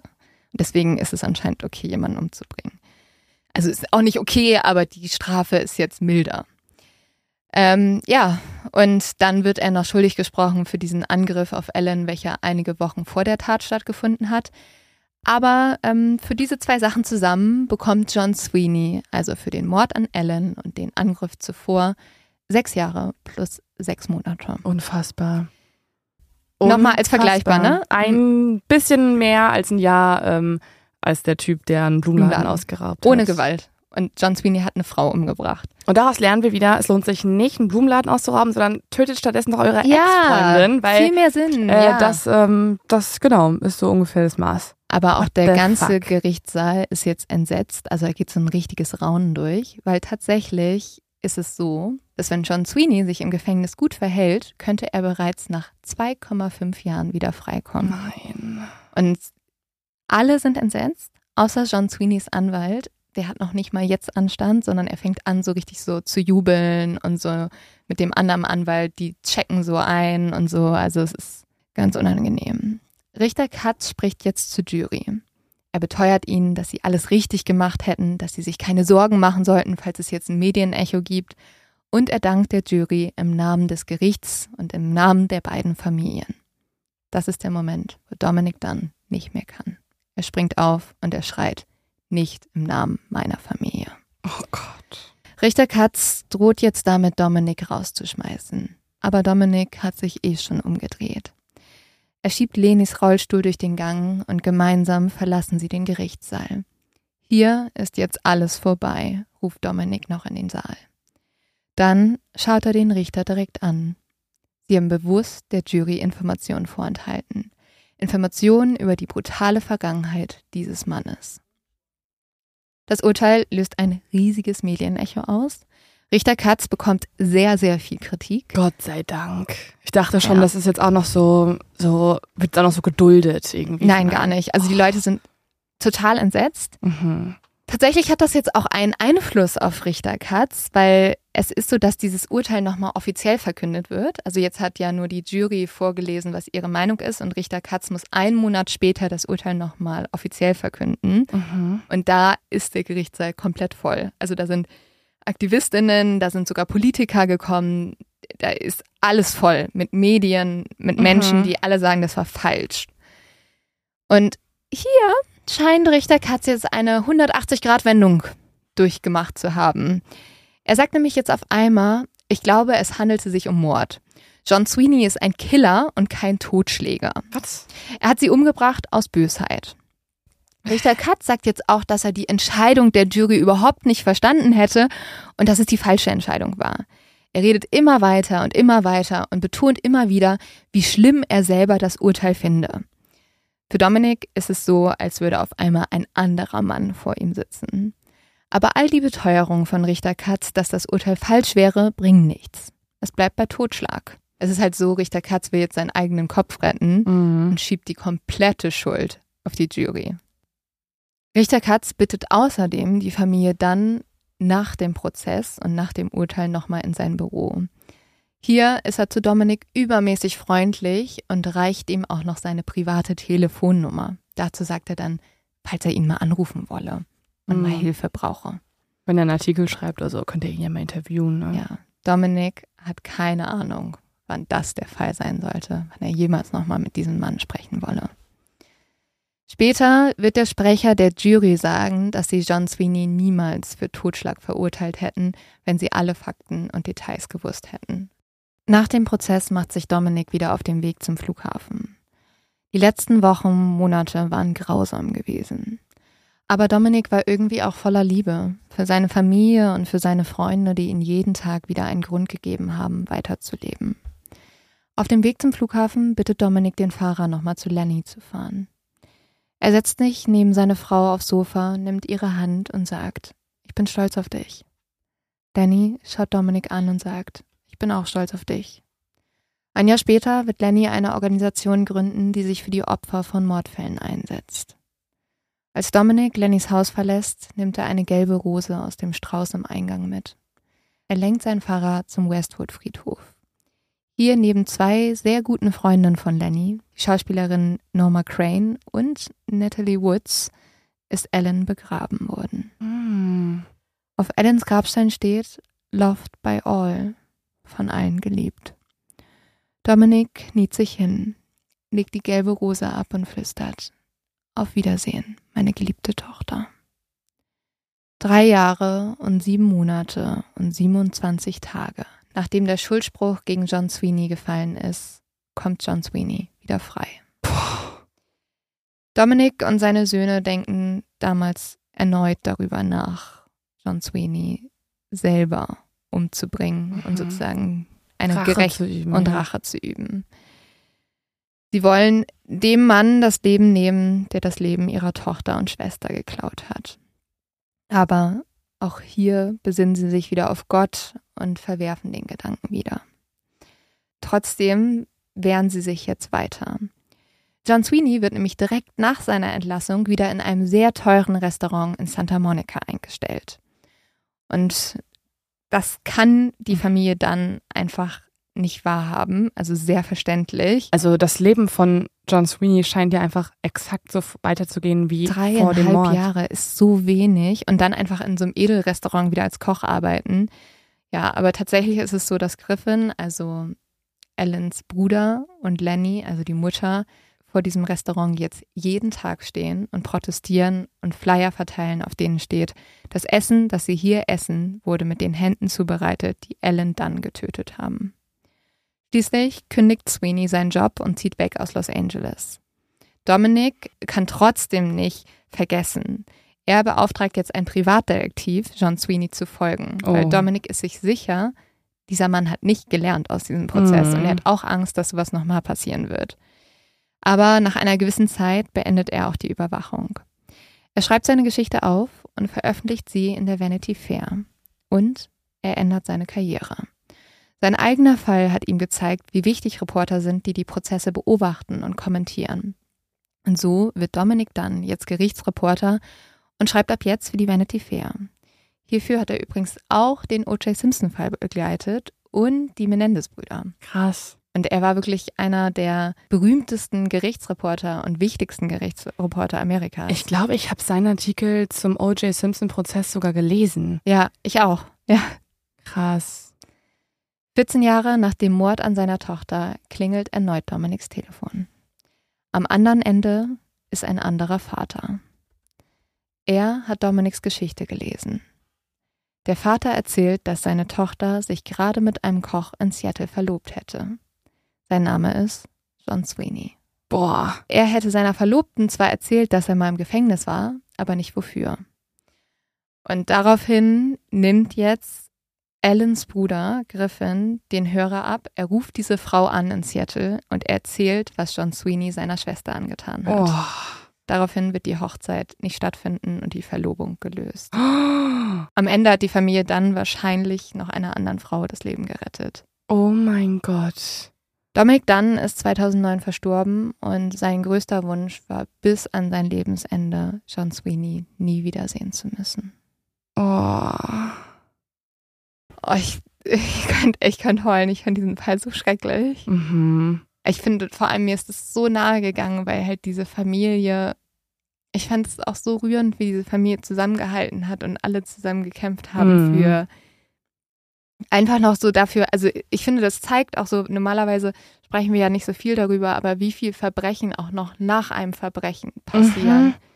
Ja, wie schlimm einfach auch ein Gerichtsprozess sein kann, bei dem du einfach nur noch darauf hoffst, dass die gerechte Strafe gefällt wird. Du vertraust ja darauf, dass ein Gericht dir diese Entscheidung auch abnimmt, weil man selbst wird wahrscheinlich immer sagen, ja, der muss halt sein Leben lang weggesperrt werden oder die Todesstrafe bekommen, wenn ja. sowas passiert ist. Also ich wundere mich, dass die nicht absolut darauf bestanden haben, dass die Todesstrafe ausgeübt wird und so.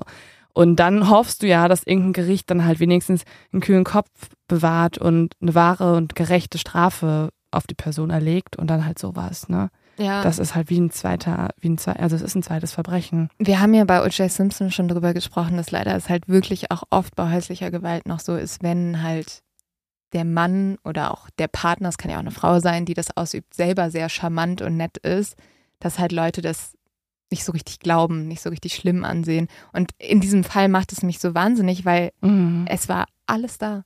Es war jeder Beweis da. Ja, und was ist das denn für ein Signal auch an Frauen, die sowas erleben, aber überleben? Ja. Wenn schon eine Person stirbt und die Person nach drei Jahren und ein paar Monaten wieder frei ist. Der was? hätte schon drei Jahre kriegen sollen, einfach Ja. nur für die Gewalttaten, die vor dem Tod Oder waren. das Stalking, genau. Für alles. Also das wäre schon, das wäre noch nicht mal genug gewesen, dass der seine Frauen, Ellen war ja nicht die erste, dass er die Frauen geprügelt hat bis zum geht nicht mehr. Wahrscheinlich war der Typ, der den Blumenladen überfallen hat, war noch länger im Gefängnis als Ja. der, als der Mörder von Ellen. Also es ist unfassbar. Ja.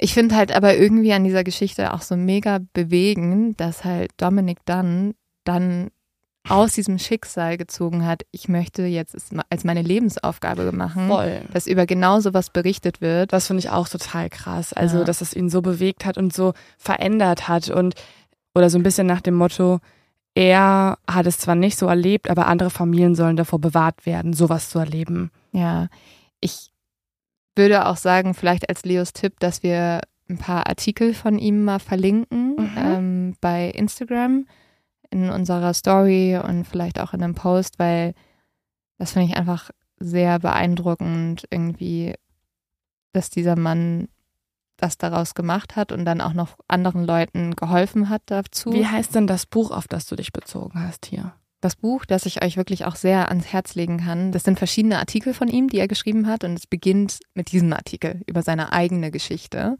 Und das heißt Justice, also Gerechtigkeit. Kann ich euch sehr empfehlen. Ich lese da auch gerade alle anderen Kapitel nochmal durch zu den anderen Fällen. Boah, Leute, mich hat dieser Fall fertig gemacht. Mhm. ist, und ich glaube, das muss man sich auch einfach immer wieder in den Kopf rufen, wenn wir diese Fälle behandeln. Es ist halt nicht nur eine Person, die in so einem Verbrechen zu Schaden kommt, sondern die Täter zerstören eine ganze Familie, Mhm. die zerstören so viele Menschen. Und ich finde, was so alles drumherum kam, hat man in diesem Fall so gut gesehen, dass halt dann, du musst eine Beerdigung organisieren. Du Ja, bist ja. total in so einem Albtraum gefangen, du weißt nicht, was du machen sollst. Also normalerweise erzählen wir den Fall und Ja. alles, was davor passiert ist, was dazu geführt hat und dann ist das Kapitel der Verurteilung eigentlich immer eher so ein, so ein am Ende, Mhm. so, ein- so ein Epilog eigentlich fast schon eher. Und in diesem Fall beginnt es ja, Ja. erst ab dem Moment, wo die Tat schon vorbei ist. Mhm. Das fand ich mir ganz spannend, diese Perspektive zu sehen. Also es war unfassbar schlimm und man kann einfach nur sich so, so, so glücklich schätzen, dass man sowas nicht durchleben muss. Vor allen Dingen ist es ja auch das dritte Mal, dass wir es durchleben, wenn schon zwei Töchter davor Ja. gestorben sind. Aber er hat zwischendurch gesagt, wenn seine Tochter in einem Autounfall gestorben wäre, so schlimm das auch klingt, wäre das was anderes gewesen. Also Besser oder schlechter? ich glaube, du kannst besser. nicht von besser und schlechter reden, aber er, er meinte halt, er hätte damit abschließen können. Ja.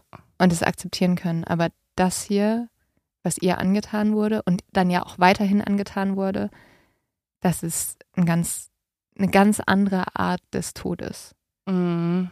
Und ich glaube, deswegen hat es diese Familie so natürlich irgendwie auf allen Ebenen mitgenommen, aber sie haben es ja zusammen durchgestanden, aber auch weil alle zusammengehalten haben. Also ähm, die Szene, in der ich am meisten geweint habe in dieser Recherche, ist, wo die beiden Brüder beschließen, die Anfang 20 sind, wir setzen uns jetzt im Gerichtssaal so hin, weil wir haben sonst keine Kraft, dass uns der Mörder unserer Schwester angucken muss, wenn er redet Mhm. die, weißt du, die sind total hilflos und dann setzen sie sich einfach hin und sagen, du musst uns angucken. Und irgendwie fand ich, das war so ein, so ein, so ein krasser Schritt und auch so bewegend, so auf diese Art und Weise, wir kämpfen für unsere Schwester, Mhm. egal was. Und wenn nichts zulässt, dann machen wir es wenigstens so. Mhm. Und das zeigt irgendwie ja natürlich auch ganz viel Kraft. Total. Also falls ihr diese Geschichte auch so bewegend äh, findet wie wir, dann empfehlen wir euch natürlich, dieses Buch sehr zu lesen. Wahrscheinlich schreibt er auch äh, total eloquent und ja, der schreibt mega klug. Ja. Also mega gut. Ähm, Ähm. macht sehr viel Spaß zu lesen. Ähm, was ich, zwei Gedanken, die ich auch noch hatte in dieser Folge, dass einmal natürlich, man merkt hier, wie wichtig es ist, auch so Organisationen zum Opferschutz und ähm, von Überlebenden zu unterstützen. Da empfehlen wir euch auch noch mal ein paar. Und äh, dass irgendwie ja auch das Organspende auch Mhm. also irgendwie noch eine, Mhm. eine tolle Sache ist, wenn man vor Leuten Bescheid gesagt hat. Und Dominik hat auch immer gesagt, dass, er- also dass sie halt glücklich waren, dass Ellen wenigstens noch drei weiteren Menschen ein Leben ermöglichen konnte. Also falls ihr es noch nicht getan habt, aber trotzdem unterstützen wollt, ihr könnt euch jederzeit einen Organspendeausweis bestellen, mhm. äh, kostenlos und äh, ausfüllen und einfach irgendwo aufbewahren oder das Leuten mitteilen auch. Und dann ähm, ja, hat man das quasi schon mal abgehakt, weil ich glaube, ganz viele Menschen hätten gerne ihre Organe gespendet, aber haben noch nicht in jungen Jahren darüber nachgedacht, mhm. sich so einen Ausweis zu besorgen. Und ähm, das kann man, glaube ich, ganz schnell lösen. Es geht ein paar Minuten, dann hat man das. Ja, Link laden wir euch auch nochmal bei Instagram hoch. Ansonsten danke, dass ihr diese Folge dabei wart. Ähm, wenn sie euch gefallen hat, freuen wir uns, wenn ihr sie teilt, wenn ihr sie bewertet, wenn ihr uns schreibt auf Instagram, gerne kommentiert. Wenn ihr den Podcast abonniert, das ist auch immer ganz, ganz wichtig. Geht ganz schnell auch. Genauso wie der Organspendeausweis. Zwei, ihr kriegt zwei Easy. Hausaufgaben mit. Und dann freuen wir uns wieder auf nächstes Mal. Bis dann. Bis Tschüss. bald.